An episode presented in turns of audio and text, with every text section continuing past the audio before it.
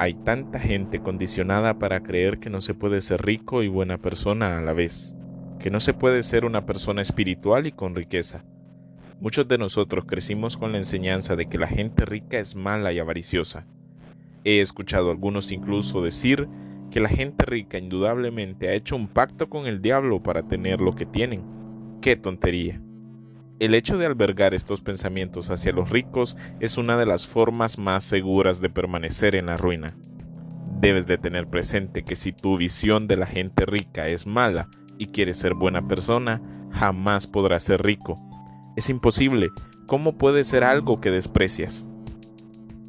Es necesario entonces que saques estas creencias de tu mente, porque inconscientemente te vas a deshacer de todo tu dinero en un esfuerzo por no sentirte mala persona.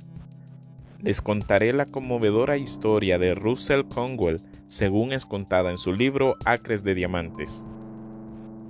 Yo os digo que deberíais haceros ricos, y que es vuestra obligación haceros ricos.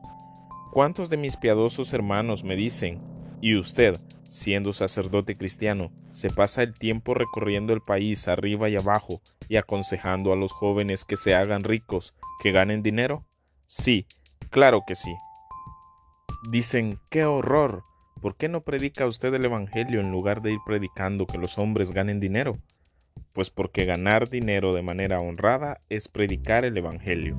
Por eso, los hombres que llegan a ser ricos pueden ser los hombres más honrados que encuentres en la comunidad.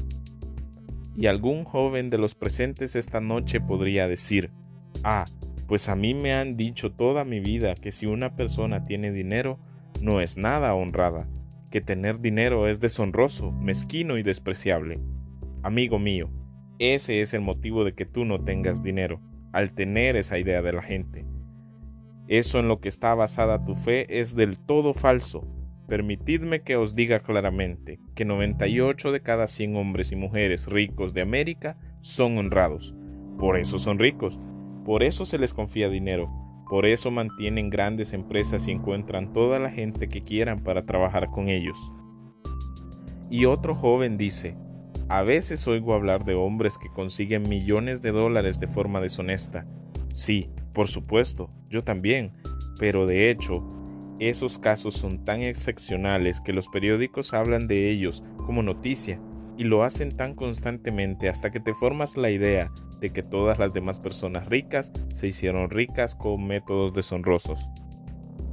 Amigo mío, llévame a los barrios de las afueras de Filadelfia y preséntame a los propietarios de las casas que hay en los alrededores de esta gran ciudad. Casas tan hermosas, con jardines y flores. Esas espléndidas y artísticas casas, y yo te presentaré a las mejores personas de nuestra ciudad tanto por su carácter como por su empresa. El hecho de ser propietario de su casa hace más honorable, honrado y puro, auténtico, ahorrador y cuidadoso a quien la posee. Predicamos en contra de la codicia en el púlpito y empleamos los términos cochino dinero de forma tan extrema que los cristianos se forman la idea de que tener dinero es malo para cualquier hombre. El dinero es poder, y deberíais ambicionar razonablemente poseerlo. Deberíais porque podéis hacer un mayor bien con él que sin él. Es con dinero con que se imprimieron vuestras Biblias, cómo se construyen vuestras iglesias, cómo se envía a vuestros misioneros y cómo se paga a vuestros predicadores. Yo digo, pues, que deberíais tener dinero. Si podéis llegar a ser ricos honradamente, es vuestro religioso deber hacerlo.